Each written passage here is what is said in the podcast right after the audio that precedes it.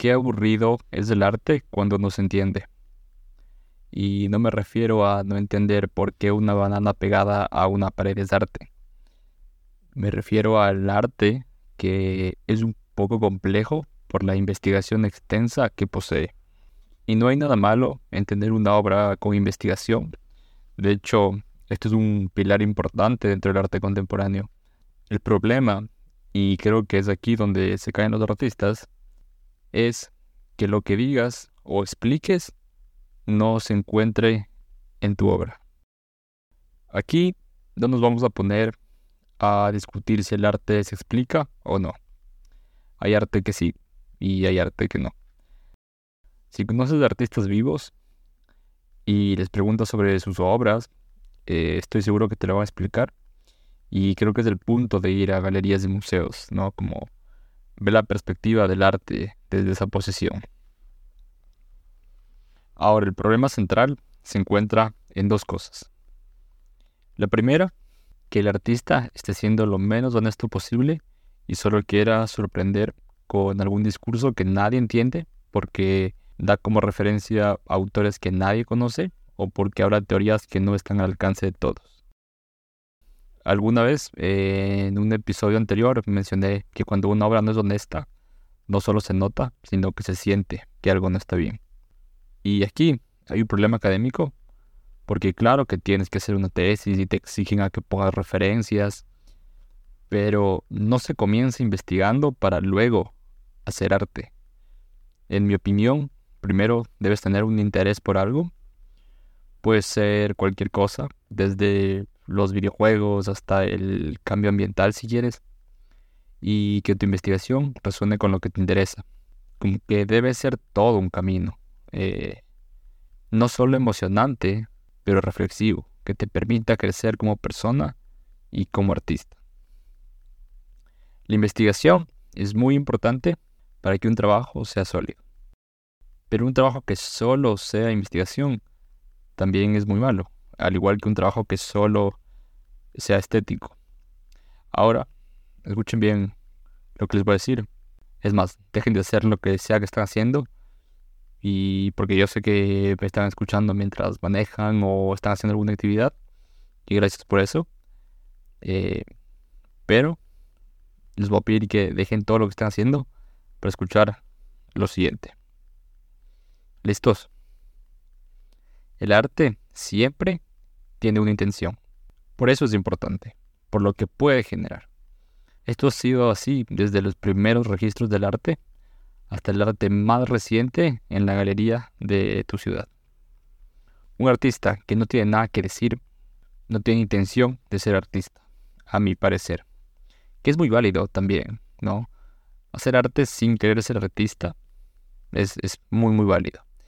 El arte como proceso de introspección o de reflexión es una experiencia muy linda.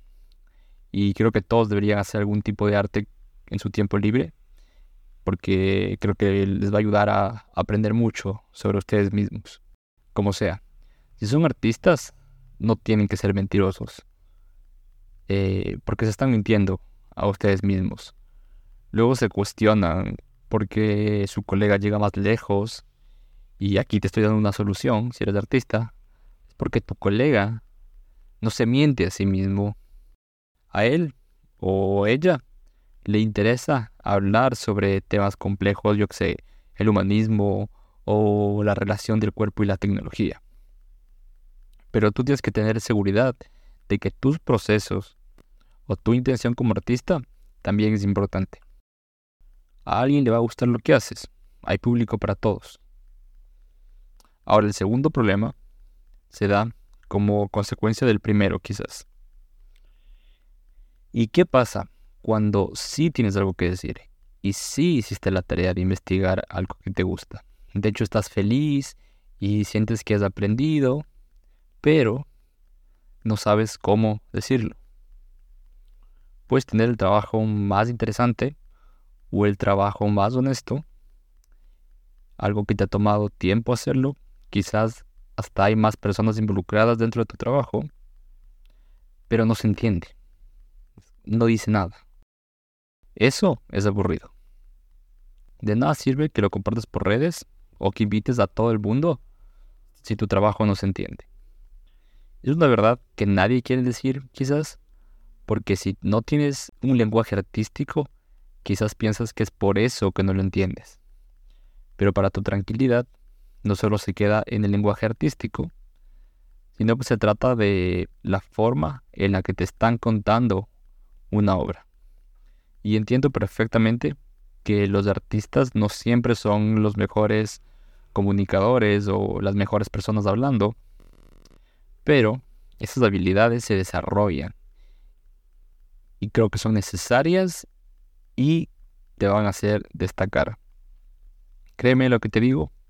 Luego no te cuestiones de por qué la gente no entiende el arte contemporáneo.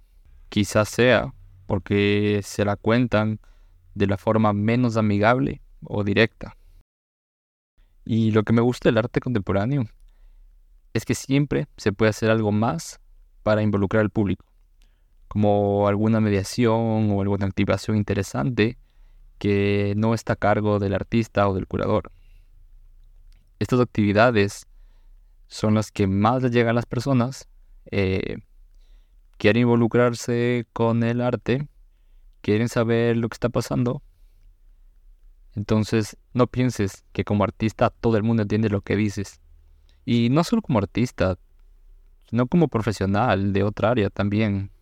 Porque qué aburrido es conversar con alguien que solo habla con su terminología académica o sobre temas que no todos conocen.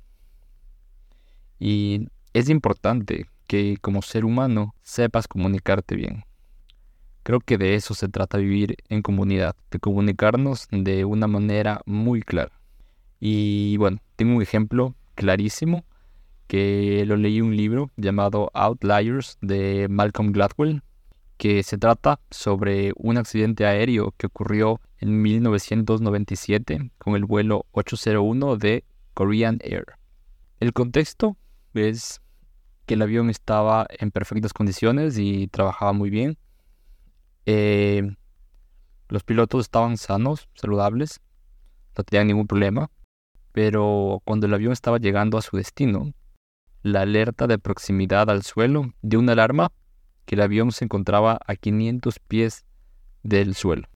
El piloto no fue capaz de ver la pista porque estaba lloviendo y el primer oficial sugirió cancelar el aterrizaje para dar una vuelta más y volver a intentarlo. Cuando el avión se dio la vuelta, no pudo recuperar altitud y se terminó chocando contra una colina que estaba cerca de ahí. Como resultado, se murieron 228 personas de los 254 pasajeros. Pero resulta que durante 20 años antes de este accidente, esta aerolínea, la aerolínea Korean Air, había perdido por lo menos 6 aviones más. Y eso es bastante. Para los conocedores de aerolíneas, yo no soy, pero el libro lo hace entender así, que eso es bastante. Entonces, en 1999, dos años después de este accidente, Delta Airlines y Air France suspendieron sus partnerships con Korean Air por motivos de seguridad, porque era una aerolínea que tenía muchos accidentes. Eh, bueno, cuando esta alianza se rompió, salieron a luz grabaciones de voz de la cabina de los vuelos de Korean Air y se pudo escuchar lo que pasó en el vuelo 801 de 1997. Lo que Gladwell analiza es que el accidente aéreo se da por una serie de pequeños problemas. Problemas de comunicación y trabajo en equipo, y no por un mal funcionamiento del avión, lo cual es real porque el avión, repito, eh, funcionaba perfectamente. Ahora los detalles son, resulta que en la escuela de pilotos, específicamente en Corea, enseñan un lenguaje que los lingüistas llaman Mitigator Speech.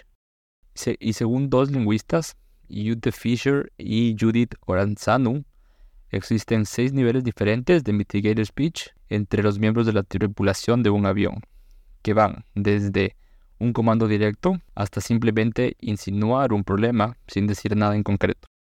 Por ejemplo, los lingüistas descubrieron que los capitanes usan comandos directos cuando se dirigen a sus copilotos pero los copilotos hablan con pistas a los pilotos porque son sus superiores. Y eso es exactamente lo que pasó en el vuelo 801 de Korean Air. En las grabaciones, el piloto menciona que se encuentra un poco cansado, ya casi al llegar al destino, y el copiloto comenta sobre las lluvias y el mal tiempo. El copiloto estaba más informado sobre el clima que el piloto en ese momento y sabía que iba a ser un aterrizaje complejo. Pero el copiloto solo lo comenta de una forma como muy ligera. No porque sea un irresponsable, sino por la forma en la que le enseñaron a tratar a sus superiores.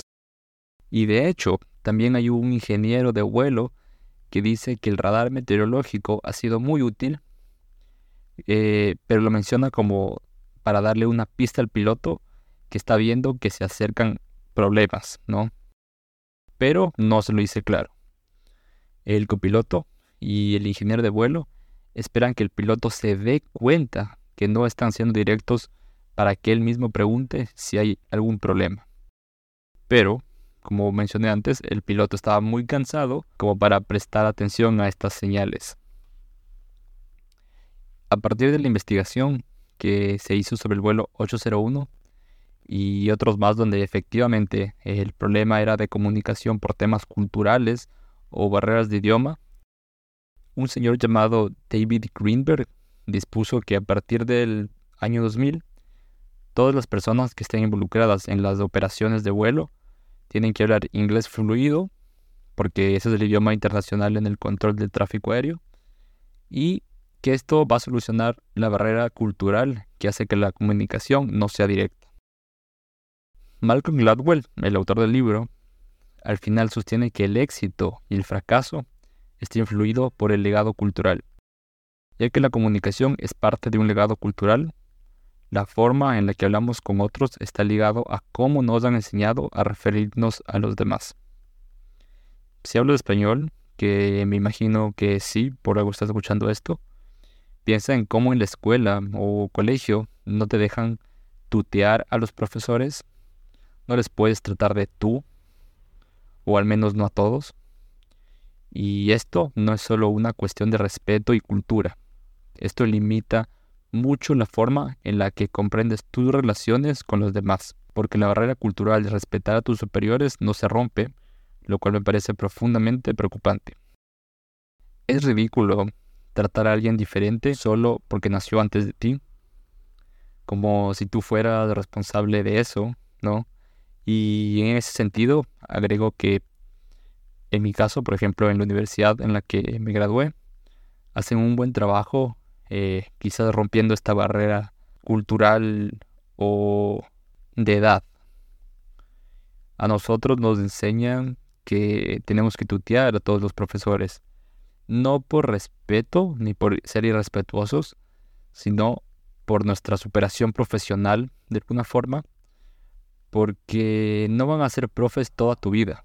No, la idea es que en el futuro se conviertan en tus colegas, y tú no estás hablando ¿no? con tus colegas como le hablas a los adultos, ¿no? Como que el día a día tú no les tratas igual que los adultos, entonces es importante como romper esa barrera entre estudiante y profesores. Creo que la comunicación es directa y la confianza igual creo que se incrementa bastante.